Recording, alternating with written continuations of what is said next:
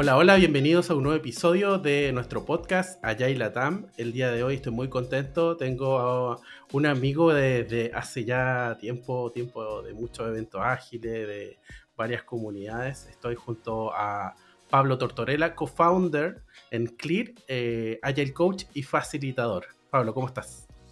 Hola, Tian. Muy bien, ¿y vos? Muy, muy bien, muy, muy bien. Coordinamos relativamente rápido y aquí ya estamos conversando. Somos ágiles. Gracias por la invitación. Eh, ¿De qué vamos a hablar el día de hoy? Vamos a hablar de cómo podemos crear y sostener una comunidad de práctica. Ese va a ser el tema que nos convoca el día de hoy. Eh, pero antes de entrar eh, en, ese espacio, quisiera, si nos pudieses compartir, Pablo, un poquito de ti, de cómo te conectas con este tema, cómo, cómo se ha ido dando tu camino hasta tener esta conversación. No, no tan largo, pero sí. hacemos la respuesta breve. Bueno, soy, soy, un usuario de comunidades de práctica desde eh, hace muchos años, más, tal vez 20 años. La primera que recuerdo de habitar conscientemente es la comunidad de software libre. Gente nerd apasionada por usar software libre, eh, open source, ayudar a otras personas a instalarse un Linux, a compilar un kernel, a resolver un problema con los drivers de tu computadora, cosas muy técnicas, pero muy humanas también, porque la base fundacional de eso era eh, valores, que, el conocimiento se pueda eh, repartir por todo el mundo. Al habitar entonces esa comunidad de práctica, unos añitos después tuve la oportunidad de crear, de co-crear la de agilidad relacionada entonces con no, este, no Linux, no kernels, pero sí eh, núcleos de ideas, métodos, formas de trabajo. Entonces soy, soy un usuario y como usuario la gente que viene del software libre y de las comunidades eh, le resulta algo tal vez instintivo eh, o, bueno, surge más fácil el compartir conocimiento, donde no está establecida una comunidad, invitar a las personas a que, a que la creen y la, alimenten. Entonces ese es como, como mi nexo con las comunidades. Muy, muy interesante. De hecho, me hiciste recordar alguna flisol en la que en algún minuto fui, me acuerdo. Y, ahora me acordé con esto, me acordé. Festivales, para el que escuchó eso que dice Tian y dice, ¿qué se trata? Festival de instalación de software libre. Es un concepto como muy romántico. Sí, como del, corazón del tech, ahí muy, muy en el core.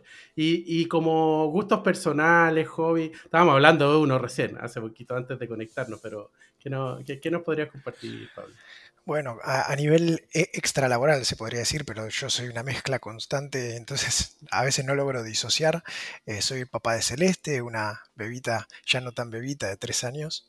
Eh, me gusta muchísimo el fútbol. Yo creo que lo que más me gusta en el mundo y en mi vida es jugar al fútbol y hacer cosas relacionadas con el fútbol. Eh, la música también me moviliza o lugares este, hermosos, tanto escucharla como crearla, toco varios instrumentos, y todo el tema de videojuegos, con Juli, cuando empecé a salir con Juli hace ya bastantes años, eh, mi, actual esposa, la mamá de Celeste, eh, e, ella trajo consigo a la relación eh, la pasión por los videojuegos y bueno, me subí a ella y, y también estoy en eso. Muy, muy bueno. Ahí justo estábamos hablando hace poquito, un poco antes, estábamos hablando de Zelda, de, a propósito de la camiseta de, Pablo, estamos hablando un poquito de eso.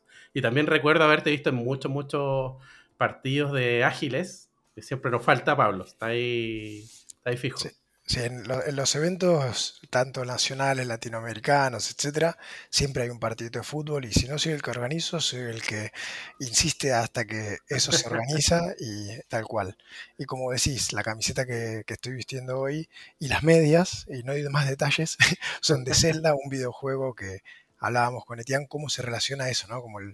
Como la gente de los videojuegos se comparte tips, se comparte cómo resolver tal parte del juego.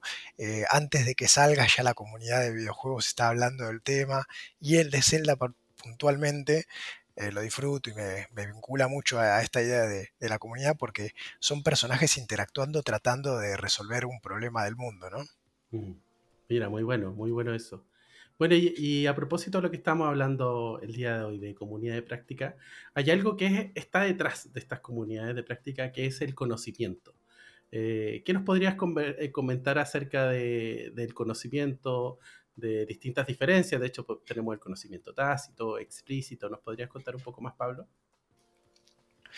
Bueno, no, soy un estudioso del tema, pero como lo decía, eh, habito este tipo de, ámbitos hace muchos años entonces, eh, para hacer como un breve recorrido, la parte formal, la de escribir libros, la de que haya bibliotecas, universidades, la academia, también la habité. Digo la habité porque en realidad sigo siendo un docente apasionado y, en, mi, forma de ser, pero estuve como docente de, de materias en distintos roles durante más de 10 años, tanto en la escuela secundaria como, en la universidad, eh, es decir, dando clases en esos dos ámbitos.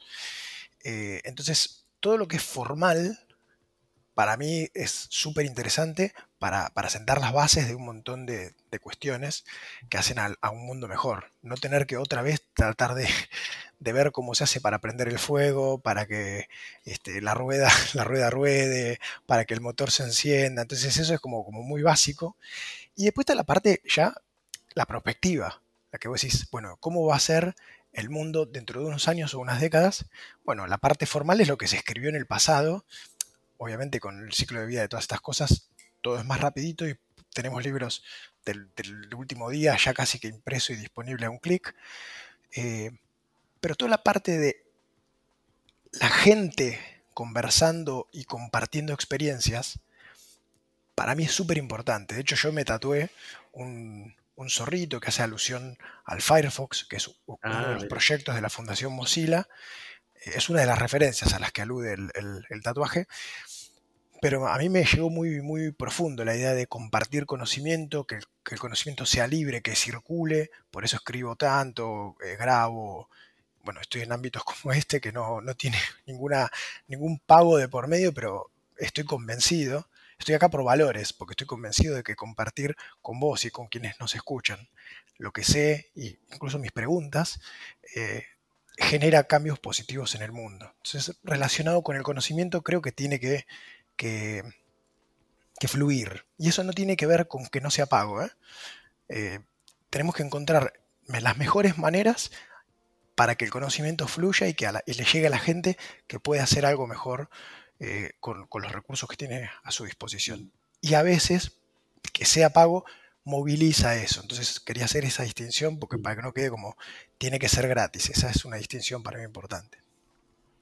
Muy bueno. Y cuando, de hecho me hiciste acordar a una frase de, creo que fue una entrevista hace un, tiempo que le vi a Jodorowsky, que hablaba que en cada conversación, después que yo tenía una intervención con otra persona, eh, no íbamos a ser los mismos después. O sea, cada, cada cosa uno le te removía algo, te recordaba algo, lo que fuera, pero que no éramos los mismos después de una conversación, por ende nuestro impacto teníamos que ser muy, muy, muy conscientes del impacto que teníamos en el otro. Muy bonito, muy cierto. Y ahí y, cuando hablábamos de, este conocimiento, a propósito de lo que tú, tú, traías, entiendo que a veces tenemos un conocimiento tácito y a veces tenemos un conocimiento explícito, ¿no? El, explícito sería un poco más de lo que está en los libros, de lo que está escrito, de lo formal, creo que de, como tú lo nombrabas. Y tenemos el otro que sería el tácito, ¿no? El tácito sería como más vivencial, más del... Yo, a mí me, me, me gustaba explicarlo a veces esto como lo explicaba con una, a propósito justo te tengo a ti y, lo explicaba con Messi, que Messi de alguna manera no tiene idea cómo va a pasar frente a siete personas si yo le digo, eh, no, es que él, él pone el ángulo en un pie, en un ángulo de 30 grados para luego rotar con una fuerza de, no me dice eso, solo lo hace. Porque sí, sí, y si le pedís dibujarlo o, o describímelo, tampoco lo, lo sabría no sabría. Y entonces ahí hablamos un poquito de ese conocimiento tácito que está dentro de él. Y el conocimiento explícito sería entrar en esta teoría más científica, ¿no? Más de lo que está en el libro. Claro, ¿cómo se le pega un tiro libre? Bueno, el paso a paso que sigo está lo cual. Claro, por eso a veces, de hecho, junto a lo que estamos conversando justo hoy de las comunidades de práctica, no es suficiente con lo explícito. ni tampoco es suficiente con lo tácito, sino que tenemos que empezar a cruzar esos dos mundos, ¿no? Sí, total. Y ahí es donde ayudan mucho las comunidades de práctica, ¿no? Sí, bueno, de hecho yo creo que eh, ayuda a que ambas, ambos mundos se fortalezcan, porque muchos libros, muchas materias, mucho conocimiento explícito surgió de conversaciones entre pares. Acá justo digo lo entre pares porque es una de las posibles configuraciones de la comunidad de práctica. No quita que, existan otras. Eh, en, empresas hemos fomentado la creación tanto con, la idea de que se consoliden como, para, como también la otra que es como eh, comunidades de práctica temporales y que son multinivel, multijerarquías, multiáreas, etc. Entonces, las redes fomentan que se formalice el conocimiento en un documento, en un proceso, en un procedimiento, en un libro, etc. Y también eh, hace que existan nuevos vínculos para que ese, ese, conocimiento que uno llevaba dentro eh, se multiplique y pueda llegar a lugares donde uno por ahí no, no, se había imaginado y a lo que a veces digo con, con esta alma nerd matemática, que un máximo local de alguna función, en este caso sería el conocimiento, etcétera, se convierta en máximo global del equipo, de la organización, eh, de la región, del país. Qué bueno, qué bueno eso que mencionas de la multiplicación, ¿no? A propósito de, yo estoy vinculado hace años en consultoría, tú también, y pasa eso que a veces a uno le dicen de, ya listo, está bueno esto que me dices, pero cuando tú te vas, ¿qué pasa? ¿Cómo sostengo esto? Eh, porque nos vamos a quedar todos mirando acá, como medio el meme de John Travolta, uno al otro, pero ¿cómo seguimos? Y las comunidades prácticas buscan un poco eso, ¿no? Total, sí, sí. Uno de los, eh, de los criterios de diseño que tenemos en Clear cuando configuramos distintas cosas para un proyecto es la sostenibilidad. Queremos que ocurra que cuando se desconecte Clear, eh, bueno, o cualquier otro proveedor, ¿no? Que, las empresas que nos contratan, a veces no son empresas, otras, otro tipo de organizaciones, cuando nos contratan sean conscientes de que hay una inversión que no tiene que ver con lo que nos pagan, sino que es una inversión que tiene que ver con a quienes del equipo disponen y avalan, le sacan otras cosas y, le priorizan este proyecto con nosotros para que puedan aprender y que cuando se desconecte Clear puedan seguir sin mirar para un lado y para el otro como otra vuelta. Como, ¿y ahora qué? No, ahora qué no. Ahora ya sabemos hacerlo y vamos diseñando. A veces con, las comunidades de práctica son una de las tácticas o, de, de, las estrategias que utilizamos para que no pase eso. Después, obviamente, mentoring, shadowing, distintas cosas para que el conocimiento quede, quede interno y no nos tengan que volver a contratar para lo mismo. No es algo que nos moleste, ¿no? De hecho, sería un cliente más duradero en el tiempo. Pero si podemos hacer que ese conocimiento quede, nuestro trabajo, sentimos, va a estar mejor hecho. Y, mm. como decís, si se logra eh, crear una comunidad de práctica, es un ejemplo de ese conocimiento no solo en unas personitas, sino en la organización. Vamos a hablar ah, en un ratito seguro de la, importancia de que sea voluntario, eh, de, la, cómo es la participación, qué retornos de inversión hay, etcétera, pero, pero es, eh, para mí es una inversión genial tratar de hacer que la gente de la compañía, de la organización, participe en comunidades de práctica para esta finalidad. Muy, muy bueno, muy bueno. Y, y, Pablo, bueno, hemos venido hablando un poquito, estamos configurando desde ese origen, pero si tuviéramos que dar una definición, un titular, ¿qué es una comunidad de práctica? Bueno, me puse a mano, como decimos en Argentina, un machete, que es una ayuda a memorias. Eh, lo tomo en Chile le decimos torpedo. ¿En serio se llama torpedo? No, no conocía. Eh, bueno, hay un autor y una autora, son los, eh, los Wenger Trainer, Trainer, son franceses, no sé cómo se pronunciará en francés. Uno se, llama casi como vos, Etienne, y, y ella se llama Beverly, y dice, una comunidad práctica es un grupo de personas que comparten una preocupación o una pasión por algo que hacen y aprenden cómo hacerlo mejor mientras interactúan regularmente. Es decir, que lo que moviliza a esas personas es alguna preocupación, no sé, podría ser este, que el calentamiento global deje de, azotarnos, este, o pasión. Nos encanta el software libre o la agilidad o el origami puede ser cualquier cosa que entonces o algo que me preocupa y me moviliza cómo lo resuelvo, o algo que me apasiona y disfruto mientras lo hago o lo, o lo practico. Y bueno, eso no está en el ámbito individual, sino en el colectivo. Entonces van mejorando y aprendiendo cómo se hace eso, no importa si es este, abordar el cambio climático, este, hacer más agilidad y este, mejor, origamis o software libre, ¿no?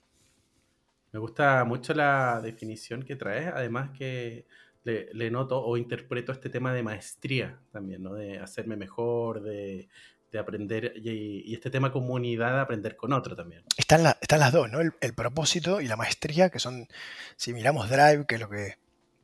Eh, pues ya lo conoces, pero por si alguien que nos está escuchando, ¿no?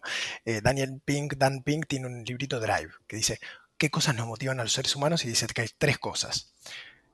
Maestría, autonomía y propósito. Y acá está el propósito, ese bien mayor que me apasiona o que quiero resolver, y la maestría, quiero hacerme buenísimo en eso. El tema autonomía se podría incluso meter, porque en una comunidad práctica yo cada vez que me voy, me voy más autónomo porque aprendí, y cada vez que fui a la comunidad práctica si estuve en ese rol de aportar, entonces generé en otras personas esa autonomía. Entonces casi que podría llegar a tocar, dependiendo de varios factores, los tres motivadores de las personas. Muy interesante, muy interesante. Y, cuál, y ya, tenemos, ya empezamos a hablar de esta comunidad, pueden haber distintos sabores de comunidad, de lo que nosotros queramos, de lo que nos apasione finalmente. Eh, ¿Y cuál sería el ciclo de vida de una comunidad, si lo viéramos desde, desde cierta perspectiva? ¿Cuáles son estas etapas por las que pasa, por las que vive? Eh, voy a hacerlo desde una perspectiva mía, no desde una teoría. Voy a, responderte desde mi experiencia. Podemos arrancar el ciclo de vida cuando hay una o dos personas que tienen una inquietud, esto que decíamos, una preocupación o una pasión. Y se buscan digo una o dos, porque si es una busca otra, y, si hay dos, ya se tienen entre sí y tal vez les interesa sumar a alguien más, pero basta con dos personas o algunas más para arrancar. Entonces, hablando de ciclovida, alguien que tenga una preocupación o una pasión y que quiera compartirla. Ahí, ya puede haber arrancado, no necesitas mínimo 5, mínimo 100, no, mínimo dos, una persona y alguna otra. De hecho, puede arrancar, hablando de ciclos de vida, con una persona que escriben redes o escriben un email a su organización o a su jefe o a su jefa, escribe, che, ¿cómo hacemos para, o tengo ganas de, tengo ganas de juntarme a que conversemos sobre, sobre esto? Arranca casi siempre con una invitación eh, formal o informal a conversar. ¿Dónde puede ser eso? En el café, en la oficina, horario laboral, horario extralaboral, con cerveza, con café, con mate, con lo que sea. Y este, y eso puede terminar ahí. Ya conversamos del tema, nos encantó, gracias, o puede tener entonces el siguiente paso, que es la continuidad. Mm. Me quedé con ganas, no terminamos esto, seguimos otro día. Eh, el famoso que no se corte después de, después de algo memorable, algo lindo, un viaje, algo así, que no se corte. Dale, ¿te parece que sigamos? Sí, y yo tengo a alguien para invitar. Ahí ya aparece entonces otro pasito, que es cómo podría llegar a crecer. Yo creo que esto le puede eh, eh, interesar a fulanito.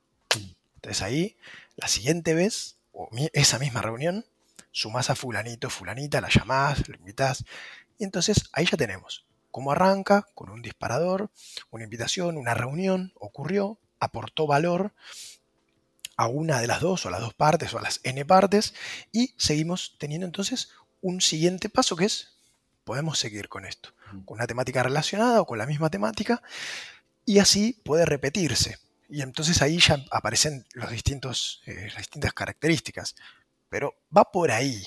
Y no quiero dejar de lado eh, en el ciclo de vida que puede pasar y que suele pasar el cierre. La muerte de la comunidad práctica, que es cuando ya o la gente encontró otros ámbitos donde eh, siente que aporta o les aporta mayor valor, o cuando la problemática ya está resuelta o ya se alcanzó el estado de arte necesario en la comunidad, en el país, en la organización, de lo que de lo que nos convocaba y ya está establecido, entonces ya no hay una motivación real, ya está. Seguirán siendo, este, teniendo la amistad quienes hayan logrado esa afinidad y, y podemos dar por cerrada esa comunidad de práctica, que también puede ser que surjan subcomunidades y también pasa eso, ¿no? La comunidad madre más genérica ya queda sin sentido porque las personas ya encontraron intereses más particulares para, para profundizar. Me parece muy, muy valioso lo que comparte además de, de como de tu experiencia, de cómo tú lo ves como este paso a paso. Ahí me aparece otro tema, este sería como pequeño off topic, pero ahí me gustaría también compartirlo de, de lo, hay, hay, un desafío que yo hace rato ando trayendo en la cabeza, lo he conversado con varias personas, que esto de comunidades que se sostengan. Que más adelante vamos a hablar un poquito de esto, pero solo quiero hacer un, un anexo. Que eh, a mí hace rato, por ejemplo, que me pasa en algunos grupos ágiles, no sé, eh, hay un concepto que la otra vez escuché y me hizo mucho sentido, que es el gatekeeper. No sé si has escuchado ese concepto de gatekeeper. No, contame. Me, me, genera mucha intriga. que es como un personaje que se pone en la puerta y este dice quién entra y quién no entra. Como, como en la... a Gandalf. You should not pass. Claro, you should not pass, claro. Eh, y algo que me he encontrado yo mismo en ese espacio de repente es pensando de esto es ágil y esto no es ágil. Eh, y eso... ¿Es un antipatrón o ah, ah ok, ok. Porque estaba pensando cuándo le diría a alguien que no. No, vos no, porque sería raro. Pero me, pasa a veces con lo, sobre todo con grupo Telegram, grupo de WhatsApp, de estos que tienen ese tipo de interacción más de como escrita. Eh, me ha pasado yo encontrarme en ese espacio de eh, oye, pero eso no es así, oye, esto sí es así, oye, deberías hacer esto, como a propósito de las comunidades, pero te lo quería compartir ahora porque me apareció y... Sí, sí, es, cómo gestionar eh, los egos o la autoridad, que son dos cosas diferentes y, las dos tienen un impacto en, el ser de la comunidad, en cómo se los habita, cómo se transcurre. Está bien eso, es como el ciclo de vida desde la persona. Uno entra o no, disfruta o no, entonces se va. ¿Por qué se va? Y no, es que ahí había una persona que acaparaba todo, ya está, no, es la comunidad, es cómo se le deja ese espacio a esa persona o esas personas. Incluso a, nivel de acuerdos también, ¿no? Como son espacios que se conviven con, otras personas, también hay cosas que aquí funcionan y hay otras que no no funcionan, como comunidad también, ¿no? Que incluso en, algo de trabajo también es importante. Sí, a nivel eh, equipo o proyecto pasa lo mismo. No dejan de ser unas personas que comparten un espacio, una comunidad práctica o lo que sea, y deberían tener acuerdos eh, que uno diría, bueno, ¿y cuáles son, cuáles son los acuerdos? En realidad eh, están unos como muy genéricos y después yo siempre invito a los equipos a que pongan acuerdos a partir de los roces que, que sufren. no hay como unos acuerdos genéricos válidos para cualquier convivencia. O sea, a partir de la. Entramos en una casuística así. Claro, ya es como 250.000 acuerdos que hay que cumplir. Hay, hay, equipos que no les importa nada la puntualidad y otros que sufren muchísimo la impuntualidad de alguna de las personas o de todas las personas, entonces no se pueden ni siquiera encontrar. Entonces ahí aparece el, tema de, bueno, entonces lleguemos temprano o como máximo cinco minutos tarde y si no llegás a, no sé, por poner un ejemplo tipiquísimo, ¿no? Pero las comunidades de práctica a lo mejor son otras las cosas. Eh, y cuando aparece la primera fricción, debemos tener el coraje de poder decirla en voz alta, si es por escrito o como sea, y del otro lado la otra cara, ¿no? La, apertura, las dos caras de la moneda. el coraje de poder decir en voz alta esto me incomodó, la apertura del resto de las personas, aunque sea una, de escuchar, tener la empatía y poder decir, gracias por ese coraje, ¿les parece que hagamos un acuerdo? Entonces puede salir ahí la propuesta o puede ser eh, usarse un tiempo adicional para, generar el acuerdo, ¿no?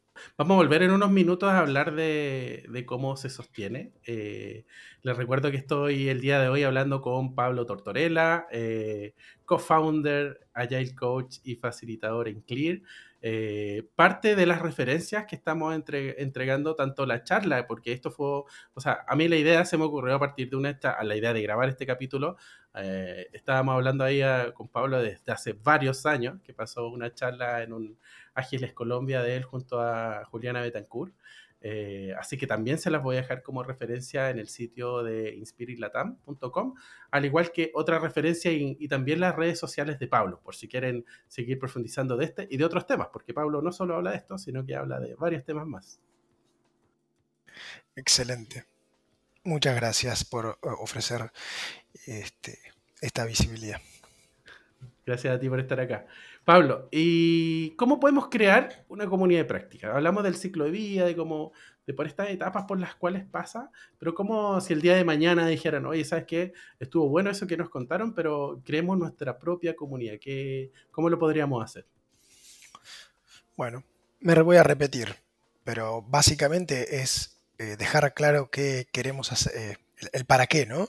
No el que queremos hacer, qué, queremos hacer pareciera ser una comunidad práctica, pero el para qué, el para qué, el why, el que nos moviliza, de nuevo, tiene que ver con un problema o algo que nos preocupa, o con una oportunidad o algo que nos motiva, una, una pasión, algo, algo que es nuestro horizonte. Vamos para allá.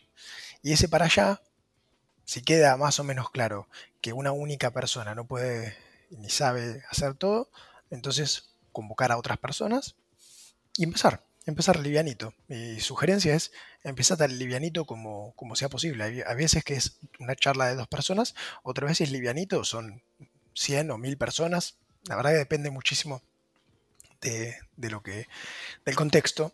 Mm. Yo me acuerdo mucho una que es la, que más me, me voló la cabeza, que eh, es la comunidad relacionada con teoría U. El primer curso que Otto Scharmer dio de teoría U fue online, como el propósito era tan inspirador, muy relacionado a cómo hacemos como humanidad para dejar de tener unos resultados con este, brecha social, gente con hambre, un medio ambiente que es más medio que, ambiente. Entonces dice, ¿cómo podemos hacer para hacerlo mejor? Él tenía una propuesta, había escrito un libro, entonces les propongo eh, juntarnos a aprender de esto. En la primera instancia, algunos cursos de Clear tienen cero inscritos, 2, 4, 15 cuando es un éxito rotundo. ¿Sabes cuántos, cuántas personas se inscribieron en el primer curso de la teoría U? 75 mil. No, mira. Entonces por eso les digo, no necesitas empezar de a dos. Vos necesitas empezar con el mínimo que sea el que decís, ¿les parece que en ese caso era un curso, no era una comunidad práctica, pero está muy ligado a comunidad de práctica? ese, espacio se, habita conversando, co-creando, etc. Por, la temática, ¿no? Pero entonces, ¿cómo arrancamos? Arrancamos comunicando ese para qué o co-creando ese para qué entre las personas que estén sintiendo esa necesidad e invitando. Así arranca. Y, haciendo, ¿no? La primera, la primera reunión o la primera serie de reuniones. No necesariamente es una reunión, no necesariamente tiene un, tiene un, Telegram o un grupo de WhatsApp.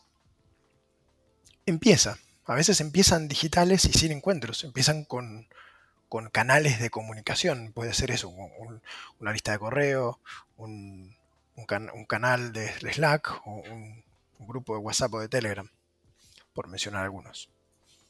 Me, gusta eso, eso que compartes de, de estos canales digitales que, eh, me, he sentido quizá a veces más cercano al canal digital que al propósito, al por qué existe.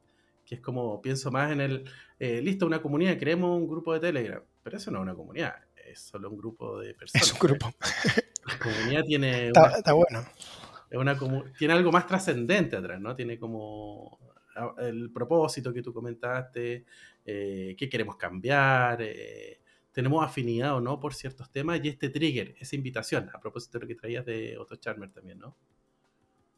Les vamos a dejar ahí la referencia también a Otto Charmer y la teoría U, también lo, lo, vamos, a, lo vamos a compartir. De hecho, también me acordaba, mientras conversamos, eh, hace tiempo viendo un documental de blockchain, no me acuerdo cuál era, eh, una de las personas mencionaba eso, de que se unió a blockchain porque en algún minuto vio en una conferencia a alguien que estaba presentando la tecnología que no era de él, pero la escuchó, lanzó una invitación y no sé, llegaron dos personas a esa invitación. Hermoso. después de esas dos personas pasó que empezó como en este efecto bola de nieve y él también hablaba de eso. Al principio yo no sabía para dónde iba esto. O sea, yo me sumé, después aparecieron criptomonedas, pero él se sumó por la tecnología que era lo que, lo que le gustaba. Y después dijo, bueno, y compré un par de bitcoins esa vez. Así como estaba y estaban baratos, así que llegué y los compré. Y bueno, y después hablaba de todo lo que había generado eso. pero él iba por otra cosa. Él no iba por eso. Eso era como, fue como algo colateral más adelante. podría parecer, ¿no? También que nos juntamos para algo y aparece otra cosa y, eh, digamos, eso va a pasar en cualquier ámbito, en comunidades de práctica, en empresas, en lo que sea, ¿no? Claro, claro, ahí, sale lo de verdad, lo, real que estaba ahí entre medio. Estaba ahí, subyacente. Y Pablo, y creo que ya mencionamos algunas cosas, pero para complementar. Nosotros ya tenemos esta comunidad, la creamos, eh, y para mí este es uno de los desafíos, no, no, sé cómo lo ves tú. ¿Cómo la podemos sostener, esa comunidad en el tiempo? ¿Qué cosas te han funcionado a ti? Si nos pudieses compartir. La primera pregunta es ¿para qué sostenerla? no, necesita cualquier comunidad sostenerse, como decíamos. A lo mejor lo que nos moviliza eh, y quienes somos hace que la coyuntura esa cierre temprano. Nos juntamos dos, tres, diez veces y ya nos damos cuenta que o no vamos a resolver el problema o ya está resuelto o es fácil de, lograr esa finalidad. El horizonte no era tan, tan lejano, no era el horizonte, era una parada de, bus, de colectivo, de metro acá cerca. Entonces, la idea de tener que sostenerla, no, afortunadamente hoy no la cargo como una mochila que tengo, ¿cómo hago para lograrlo? Es un desafío. Si es muy desafiante, es muy probable que no tenga que sobrevivir, mm. que no la tengamos que sostener. Ahora, si sigue presente después de un paso del tiempo, después de ciertos encuentros, sigue latente esa preocupación, esa pasión, esa necesidad, entonces viene bien encontrar que tal vez las personas con las que estuvimos conformando, si no están viniendo al espacio, etcétera, porque yo estoy contando el camino que hace que pensemos en esto. Mm. Porque si no estamos pensando en esto, porque todo va bien. Y tenemos un encuentro, el otro, el otro, y entonces llamas a fulanito, menganito, y la gente empieza a venir. Y esa es una parte que me ha funcionado varias veces y que fluye. Esa parte ahí nadie piensa cómo hago para sostenerla. Y pasa, pasa muchas veces. Eh, entonces ahí viene como una cuestión, ¿cómo logras que eso ocurra sin tener que preguntarte? Muchas veces desde la claro, el diseño. el diseño. Que puede ser eh, como a mí me pasó y tuve, mucha suerte. Yo no estudié comunidad práctica, pero lo planteaba desde una manera que, que, que funcionó varias veces y tiene que ver con hacerlo voluntario, que el propósito esté claro. No es menor esto que acabo de decir del, que sea voluntario. Mm. Porque a veces decís, bueno, pero toda la gente que, eh, no sé, es desarrolladora de Java o de tal tecnología tiene que estar en la comunidad de Java, de la empresa, porque los estándares y no sé qué cosa. No, quienes quieran bien. Mm. Quienes no quieren, no vienen porque de eso se trata, de gente que le motiva a ir a contar algo o a aprender o a participar. Entonces, hacerla voluntaria hace que no, no está forzado. Está mm. la persona que quiere estar. Y permanece la persona que siente valor al estar ahí, o porque aprende, o porque enseña, o porque acompaña, o porque por fuera de la comunidad logra em, comunicar y, tener un, un, retorno de inversión organizacional, personal, lo que sea, pero no, necesariamente está participando ahí adentro, pero encuentra valor en participar. Entonces cuando se diseña con voluntariedad y un propósito claro, es más probable que sobreviva si es que esa gente sigue teniendo ganas, ¿no? Mm. Y después está el tema de ir tanteando desde la organización. Esa organización puede ser horizontal, como muchas veces hemos comentado, otras veces surge alguien que va a ser la persona que lidere la comunidad. Esa parte no, no, he tenido la claridad para decir este patrón funciona y este otro no. Mm. A veces es un grupo, a veces quienes van a la reunión son quienes eh, deciden la temática del, siguiente espacio, otras veces hay como un subcomité. Han funcionado eh, distintas comunidades de distintas maneras y no hay una que, que funcione mucho mejor que la otra. Mm. Pero esto que, vos decías de los acuerdos es necesario. Eh, entonces, por ejemplo, un acuerdo podría ser que cuándo va a ser la próxima reunión y qué vamos a tratar. Y un acuerdo puede ser que lo decida eh, Tian, que lo decida Pablito, o, votemos, mm. por decir. puede hacerse ese tipo de acuerdos eh, para que estén en la agenda, por ejemplo. Bueno, ¿quién, quién cita? Alguien tiene que citar, alguien tiene que crear el evento del calendario, por, un ejemplo medio logístico. Y bueno, entonces, que existe esa visibilidad ayuda a que la gente se separe la agenda y que vaya. Si no está visible, ay, no me acordé, no lo tenía en la agenda, no te invité. Si no hay ningún tipo de gestión, y bueno, aunque el problema siga, sigue vivo, aunque nos apasione, si, nadie le pone atención a gestionar la comunidad, no va a seguir solita por obra mm. de la magia. alguna, algún, algún tipo de gestión comunitaria y colaborativa o, más unipersonal o de unas pocas personas. Y bueno, ir tanteando eso, qué valora la gente para ver qué temática o, qué actividad, porque puede ser una temática genial, pero sin una buena actividad también puede fracasar. Entonces hay como, una, una un, buen equilibrio entre temas que nos interesen y dinámicas que nos, que nos generen valor. Pongo, ¿no? Una serie de ingredientes que hace que eso funciona. Y si no funciona, también ver qué nos está pasando, a dónde no estamos llegando, dónde están las personas que realmente pueden generarle más valor a la comunidad. A veces viene bien ese tipo de, shots de energía y traes a alguien que es súper genial en ese tema y la gente de repente volvió y se emocionó. Traes un, revival. Nuevo. Eso. Una inyección de energía este, porque puede ser lo que nos está faltando. Mm. Muchas gracias por estos elementos que, compartes. De hecho, mientras hablaba se me, acordaba, recordaba en, algún minuto participé en algún espacio como Chapter Lead, que se podría ver como una especie de comunidad, pero la reflexión que hacía ahora hablando contigo también, esto de que esa figura de Chapter es un poquito más estructurada desde la compañía, ¿no? hacia, hacia, por ejemplo, facilitadores, que era en el caso de la, que estuve yo, pero claro, ¿qué tanto hay ahí de ese voluntarismo o del solo tengo que ir a ese espacio porque está dentro de mi agenda eh, y hay que participar con otro espacio de que a lo mejor podría ser un chapter de facilitación? Y en el chapter de facilitación puede venir cualquier persona de la compañía porque es una comunidad más abierta y no solo los que, los que tienen el rol. Estaba haciendo un poquito ese, ese símil ese símil con ese con los modelos de tribus también que tienen esto otro que tienen otras cosas tienen los guilds también y tienen otro tipo de figuras pero también van, van apareciendo estos sabores distintos no total. Sí me, gusta que, traigas otras figuras para para poder hacer la comparación y decir yo tengo un chapter es eso una comunidad práctica yo creo que los chapters o, los guilds no son no siempre son comunidad práctica porque si, si compartís esa profesión es muy probable que, ahí tengas que ir porque se van a comunicar, van a pasar cosas como las que ocurren en la comunidad práctica, como es eh, compartamos algún tema, etcétera, pero también van a haber otras que tienen más que ver con eh, unos lineamientos que se parece más a centro de excelencia. Entonces el chapter yo lo encuentro como puede tener las buenas prácticas de la comunidad, de dinámicas entretenidas, temáticas eh, importantes, un propósito claro, encuentros, alguien que organice, un poco lo que recorríamos, hace un ratito, pero también tiene un interés eh, organizacional de que, de que haya un nivel mínimo, de estandarizar hacia arriba en el buen sentido de la estandarización, ¿no? Como nuestra práctica, nuestra profesión, que esté en el estado de arte actual, ojalá, dependiendo de cómo vengamos, ¿no? Si estábamos en cosas muy, muy relegadas, entonces, bueno, será eh, desatrasarnos.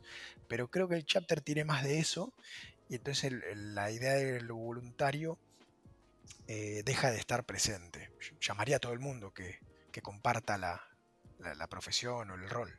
Mm. muchas gracias. Ahí justo mencionaste algo que lo mejor eh, más adelante para el diccionario, a propósito de, del centro de excelencia, lo mejor ahí como un spoiler mientras, ya vamos a dar una, una definición. Em, y Pablo, ¿las comunidades funcionan en cualquier organización en base a lo que tú has visto? Qué pregunta difícil. Yo creo que no. Yo creo que no.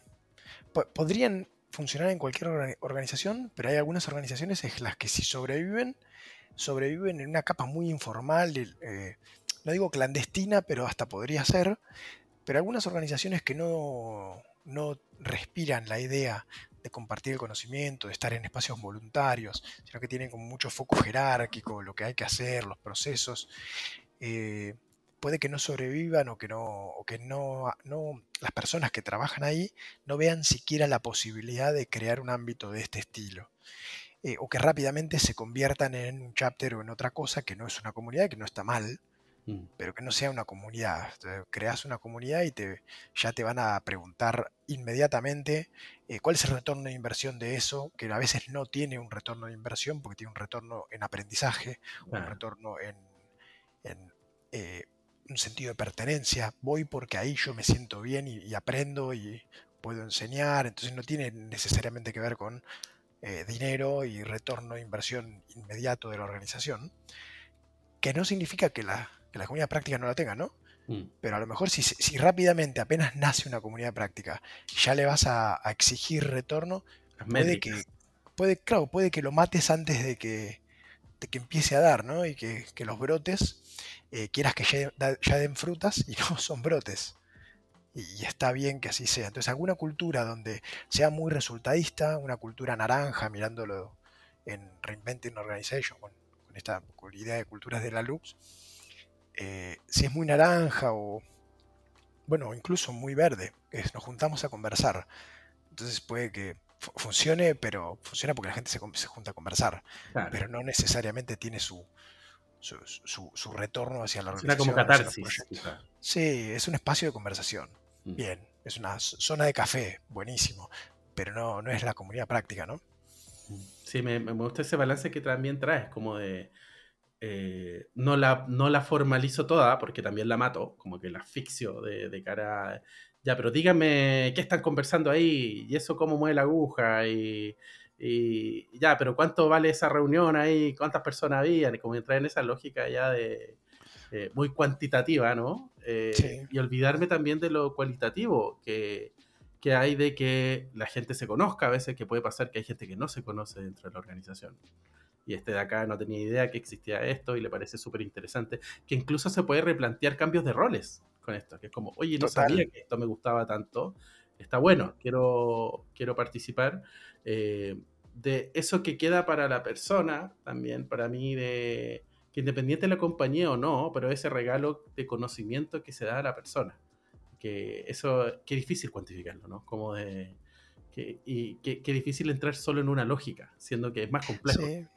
Que, esas preguntas que planteabas, para mí está buenísimo que el equipo se las haga, que el equipo, la que la comunidad se la haga. No, es que no tienen que estar presentes. Yo para que no se malentienda, como no le tenés que hacer preguntas eh, cuantitativas a las comunidades prácticas, ¿no? Tampoco está bien, eh, porque de nuevo, volvemos a, como los extremos. No, que no sea ni ámbar y solo seguimos los procesos y ya está, y si estás, estás, y si no estás, si no estás, ¿qué es eso de la voluntad? Mm. como, este, ni tampoco es que solo resultados o solo relaciones. Capaz, que uno dice, bueno, solo funcionan en las, eh, las organizaciones TIL, donde son guiadas por propósito y hay redes de personas, no, obviamente en una organización TIL las comunidades prácticas tienen todo por, por dar, ¿no? Es un ámbito súper fértil, pero yo creo que pueden arrancarse en cualquier organización eh, porque de nuevo, es muy barato. En un almuerzo decís, che, nos juntamos mañana a la tarde para conversar sobre este tema. Entonces arranca como una reunión más.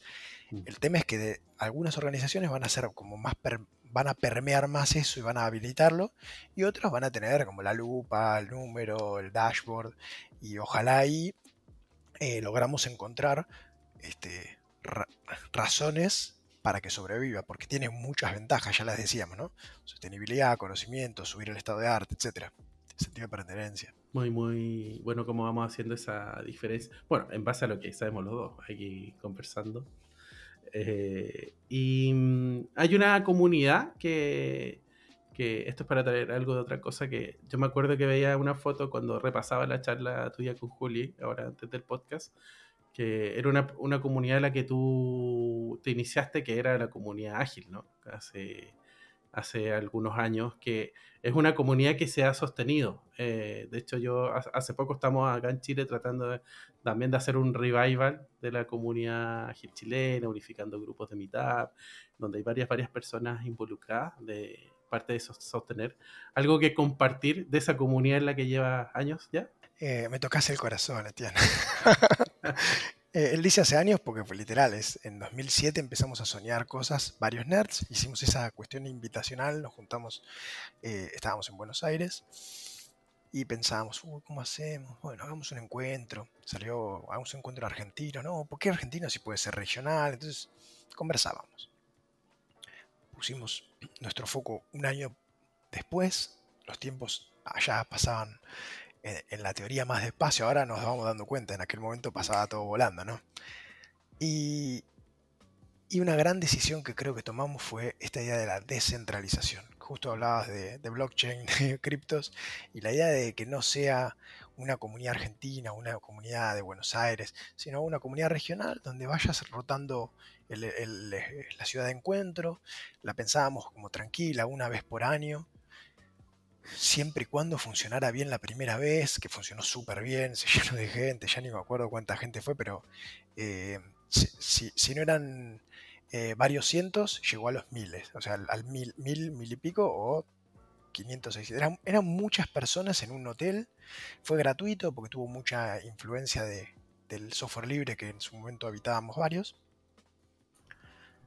Y, y la idea de que quienes organicen sea rotativo, que se aprenda de la organización anterior, mm. que el lugar en el que se, haga, que se haga logre tener después sus variantes locales, todo eso sumó para lo que vos decís y que estás levantando hoy como se sostuvo. Se sostuvo porque sin querer queriendo hicimos unas cosas relacionadas con que esté descentralizada, que el poder nos lo tengan, poder de decisión, ¿no? Este, unas pocas personas, sino que que fluye el conocimiento, valga la redundancia, también en la organización de espacios de la comunidad.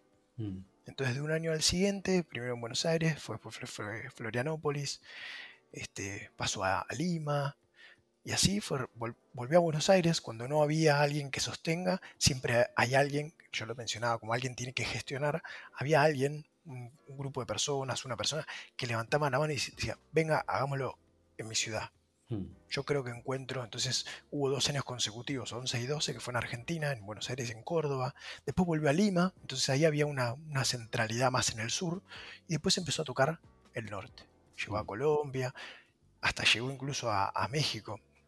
Años más tarde volvió al sur y empezamos a tener acuerdos de la comunidad, como que no sea siempre muy en el norte, porque es muy caro viajar desde el sur, que no hmm. sea siempre en el sur, porque es muy caro viajar desde el norte, que no sea solo en ámbitos que tienen muchos agilistas, porque uno de los, eh, lo que nos moviliza es crear comunidades nuevas, entonces hay espacios donde se hizo ese evento que no tenía gran cantidad de gente, pero justamente porque queríamos inyectar agilidad en ese ámbito.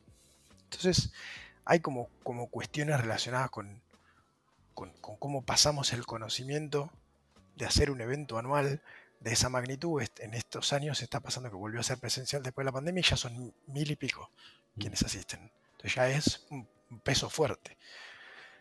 No, no, solo no es barato, es muy caro emocionalmente y en agenda crear algo así. Y es un espacio. Organizar un evento así de grande. Sin fines de lucro. Yo creo que no lo, muchas veces no se dice. Aunque sea pago el evento, desde la segunda edición en adelante fue, fue y sigue siendo pago, eh, nadie, ningún organizador se lleva un peso. Es algo de la comunidad para la comunidad. O sea, cuando trabajas ahí es voluntario. Eventualmente habrá algún pasaje que alguno se, puede este, pagar porque la comunidad misma decide, che, paguemos a fulano que no puede ir, pero no, nadie gana plata con la organización de los eventos de agilidad regionales eh, ágiles 2000 y pico.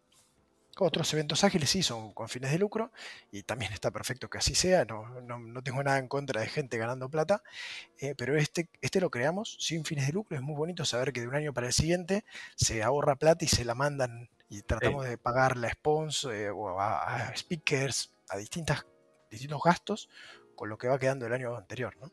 Sí, muy, muy interesante eso que, que se ha formado, que quienes han participado también en la organización de eventos, requiere un gasto de energía importante. No es solo el día del evento, son meses de preparación, muchas personas.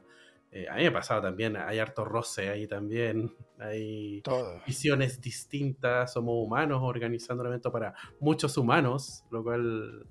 Es complejo, la complejidad exponencial, diría. Sí. Pero bueno, pero después uno está ahí y vale toda la pena para mí. Eh, porque está el propósito, porque está algo que uno quiere que, ocurra y después siempre, me ha pasado en todos los esos eventos que siempre excede.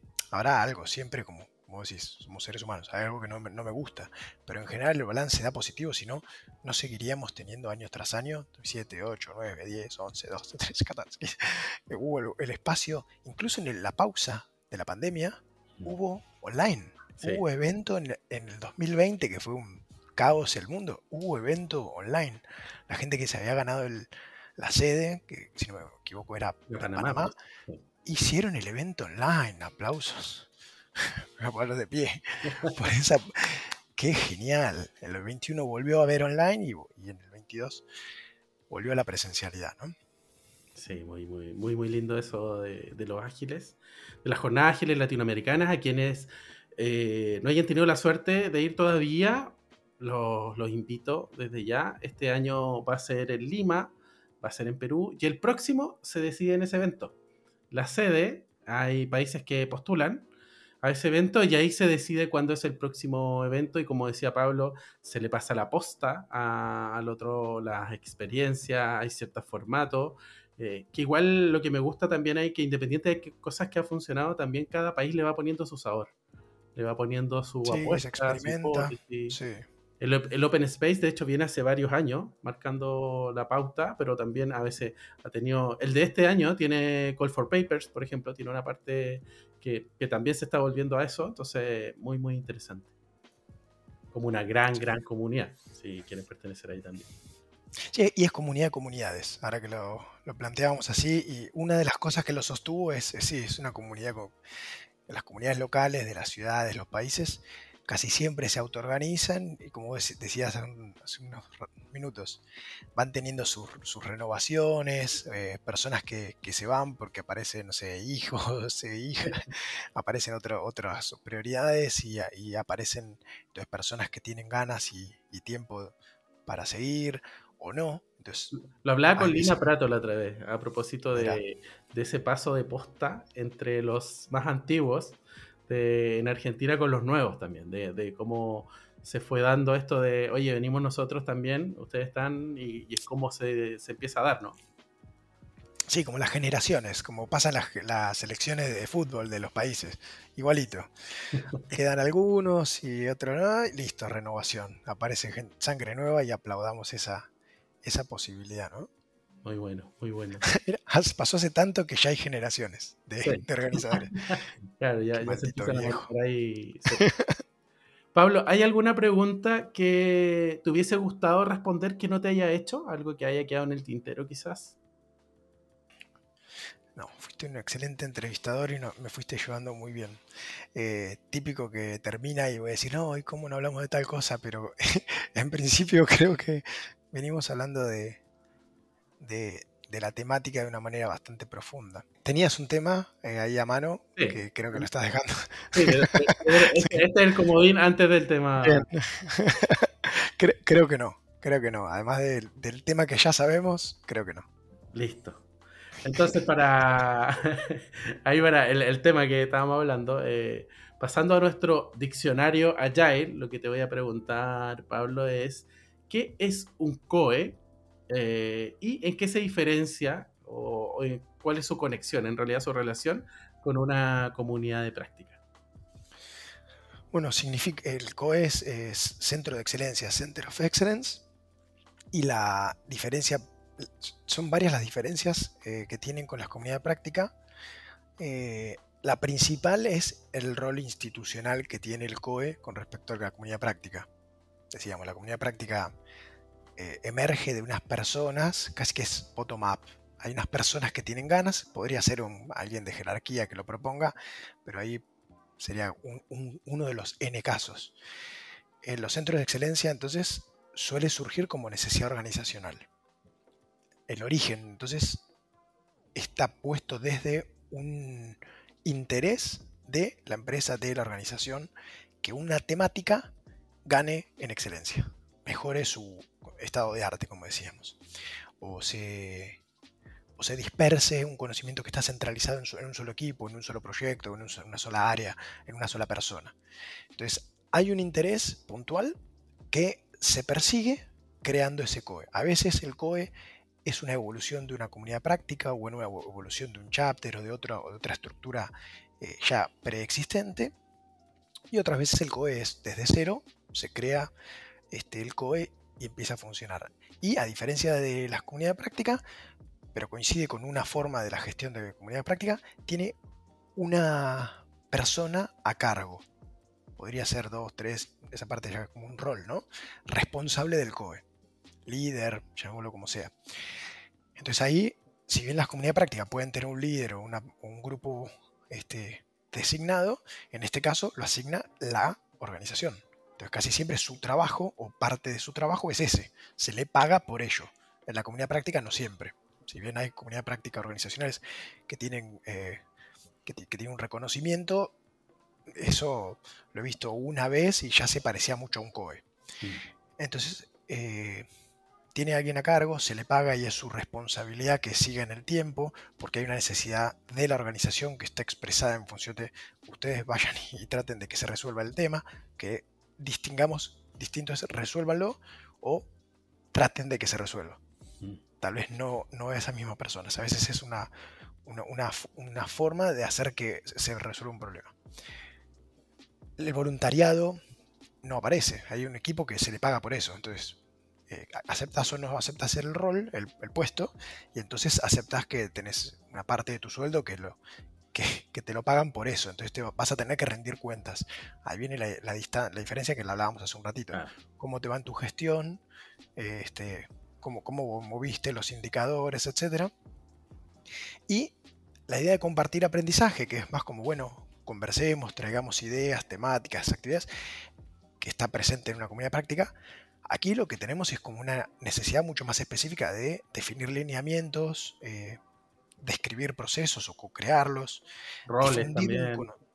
roles nuevos o, una mejora de los roles existentes, una difusión del conocimiento, ya consolidarlo y difundirlo. Entonces aparecen ya las wikis o u otro tipo de documentaciones organizacionales para que esa temática tenga una consolidación, una centralización pero no para que se centralice, sino al revés. Se, formaliza el conocimiento y se hace explícito, como vos mencionabas al inicio, para que luego tenga más poder la difusión. Entonces ahí se, diseñan casi siempre eh, talleres o programas de formación, mentorías, o sea, mecanismos organizacionales para la difusión de ese conocimiento y de, esos eh, niveles mínimos de conocimiento que sean cada vez más altos.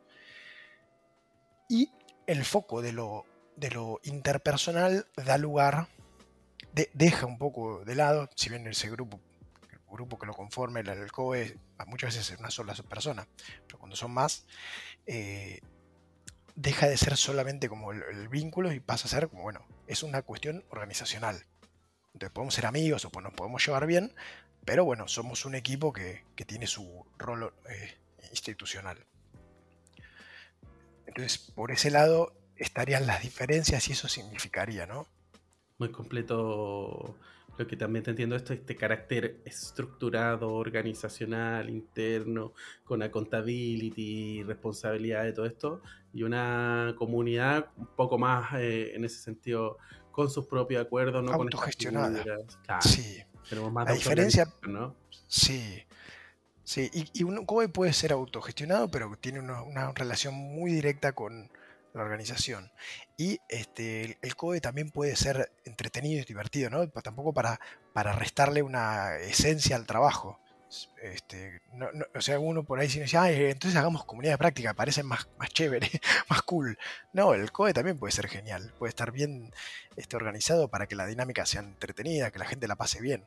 Entonces, no por ser organizacional este, o, más formal, tiene, tiene que ser este, mala onda o, aburrido. Muchas gracias, Pablo. Estamos con Pablo Tortorella, eh, co-founder, Agile Coach y facilitador en Clear. El día de hoy estamos hablando de comunidades de práctica. Eh, quizás nos estás viendo en YouTube, eh, así que si estás viendo en YouTube, suscríbete para tener cualquier novedad. Ahí Pablo está haciendo la campanita. La campanita, activa las notificaciones para que sepas de cualquier video que sacamos, tanto de este podcast como de otros temas también. Eh, y si nos está escuchando en Spotify, también no olvides seguirnos, también vas a saber inmediatamente cuando sale un episodio nuevo. Así que muchas, muchas gracias. Pablo, ¿a quién más podemos seguir acerca de este tema de comunidades de práctica? ¿En inglés o en español? ¿A quién más podríamos, nos podrías referir de este tema? Bueno, gente de la comunidad ágil que somos muy pasionales al respecto de las comunidades, entonces ahí mencionar, la mencionaste a Lina Prato, eh, Ani Angelini, eh, dos eh, argentinas que están este, llevando adelante este tema no solamente en el país sino en la región. Las dos personas referentes que, inventaron el, asunto mucho antes en el tiempo, voy a, buscar los dos nombres, así los podemos. Etienne y Beverly Bengen Trainer van a aparecer abajo, ya lo prometió Etienne. Este, van a aparecer sus nombres. Eh, Luis Mulato, de Colombia, también está en el tema. La primera persona que hizo una keynote en Los Ángeles de este tema fue en 2011, Juan Gabardini. Él también sigue hablando de comunidades de práctica. Em, a Juli Betancourt, que ya la mencionamos varias veces, mi, esposita, que también tiene mucho contenido relacionado con, esto. Em, Jorge Roldán es otra persona que también tiene mucho trabajo en el ámbito comunitario, no solamente dentro de la agilidad, ha creado otras comunidades como Devs for Good, Developers for Good, eh, participó activamente en Nahual, un proyecto mm. eh, de inclusión social a partir del testing y otras disciplinas. Eh, bueno, dejo por ahí eso, si, si después se me ocurre otro, te lo menciono para que lo agreguemos en las referencias. Listo, muchas, muchas gracias. Pero me, entregaste un montón, un montón de, de nombres. Em, ¿a, quién, ¿A quién más cree que, crees que podemos invitar a este podcast? A propósito de tanto personas que mencionaste o otras personas. Em, si todavía no estuvieron, eh, se, me, pasan por la cabeza em, mujeres que están haciendo muchos por el mundo. Eh, a Flor Rossi de Uruguay, Vero Argarañaz del la Patagonia Argentina, eh, yendo al otro polo, hacia el norte, Rox Muñoz, pero ahora, bueno, ahora está trabajando eh, al sur. Eh, Maro Sola, que está viviendo en Barcelona ahora. Maro tiene mucho para aportar. Bueno, dejo esas personas y de nuevo queda como referencia, porque si no la terminas invitando, igual la gente va a decir, a ver qué hace, a ver qué hace esta persona.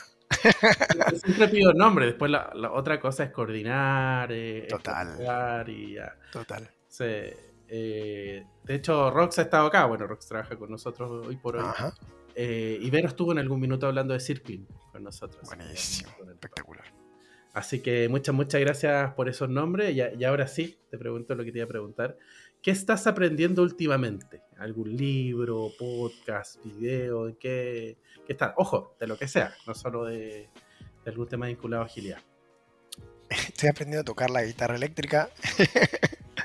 Entonces eso eh, me conecta mucho con otro agilista amigo, Fred Madrigal, que es también fanático de las guitarras. Y, estamos encontrando como el, equilibrio entre solo practicar y practicar para, para performar. En este caso sería tocar en vivo. Una presentación ahí. Ese, ese tipo de cosas. Em, de hecho, en el Ágiles, tanto Colombia de fin de mes como el Ágiles Latinoamérica es muy probable que, que, aparezcan gente tocando instrumentos, porque nos estamos los agilistas musicales autoorganizando al respecto. Em, la guitarra, y hay una cosa que, que yo hacía, que no hacía, que era liderar conscientemente, eh, porque como co-founder y socio de, Clear, eh, había entendido mal la idea de eh, liderazgo servicial y estaba abandonando mi espacio en el liderazgo de la organización. Entonces estoy aprendiendo, o más bien desaprendiendo, cómo era liderar y estoy, estoy aprendiendo a liderar de una manera diferente.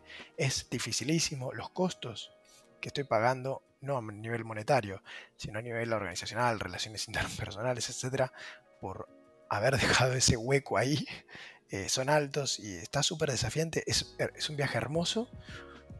Por estos costos que te digo, es, desafiante. Y, por rato digo, ¿cómo se hace esto? Pero bueno, es, eso estoy haciendo, ¿no? Además de tocar la guitarra y aprender eso, eh, ¿cómo, cómo hago para liderar mejor eh, sin, sin, ser el que decide ya y sin, sin, sin ir al otro extremo? Hagamos que todo el mundo participe en todas las decisiones porque si no, no nos vamos a mover más. Entonces, buscando siempre el balance. Pero ahí te dejo como algunas de mis, de mis inquietudes y de, de los desafíos que estoy recorriendo comparto contigo lo último de ese camino de lo desafiante que es mantener un balance. A mí me pasa que constantemente me, trato de irme del jefear. Esa es mi tendencia, no es, no es la otra. La mía es de allá y trato de allá venirme para acá. Eh, pero es difícil, es difícil ahí también con el, con el reactivo, con lo rápido. Eh, bueno, a mí me pasa eso, así que mucha, mucha fuerza en ese camino también. Muchas gracias por compartir. Gracias, gracias de nuevo. Eh, les doy las gracias a todos quienes nos escucharon, que llegaron hasta acá. Los invito a suscribirse, a seguirnos, a dejarnos en comentarios también si quieren algún otro tema, a seguir a Pablo en sus redes sociales, a ver lo que está haciendo Clear también, a propósito de varias personas que mencionamos el, día de hoy. Eh, muchas, muchas gracias Pablo y nos vemos en algún otro espacio eh, eventualmente. Gracias a vos. Hasta la próxima. Saludos a, a la familia y al equipo. Muchas gracias.